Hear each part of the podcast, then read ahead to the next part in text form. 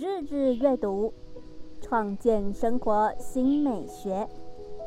我是猫咪记，欢迎回到绘本村。二零二二节气主题节目，今天要来说太阳直射南回归线的节气，没有错，就是冬至。这天对于北半球来说是昼最短、夜最长，寒冬来临。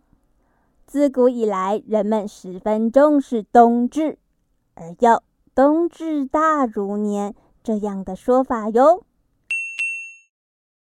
早期社会冬至的前日，到处可以看到石磨磨糯米，准备做汤圆的佐料。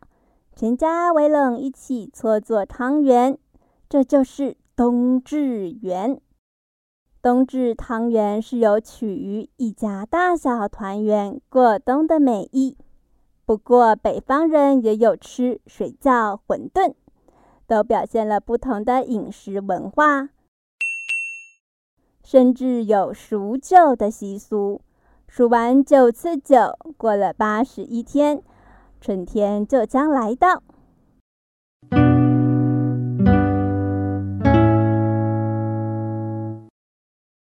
那我们一起来认识冬至的三候：一候蚯蚓节，天气冷到蚯蚓缩成一团，好像打结一样；二候米角节，麋鹿头上的角自然脱落。三后水泉冻，因为日照逐渐渐长，阳气回升，山间泉水开始流动。对于三后的定义不清楚的朋友，可以回放收听 EP 零一四。再来是冬至的俗谚：冬至乌。过年酥，冬至若下雨，这是预告过年将会放晴哦。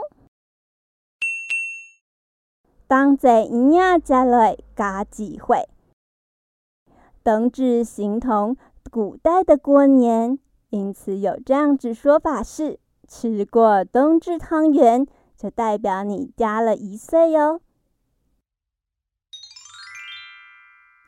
最后是冬至的诗词，这次要来读唐朝白居易在冬至时节想家的“邯郸冬至夜思家”。邯郸冬至夜思家，唐白居易。邯郸一里逢冬至。抱膝灯前影半身，想得家中夜深坐，还应说着远行人。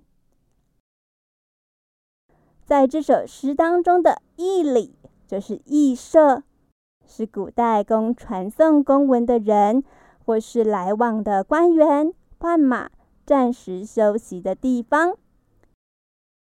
以上就是今年节气介绍，谢谢小朋友们这一年的收听，让我们来右手拍左手肩膀，给自己一个赞，就期待明年再相见啦，拜拜。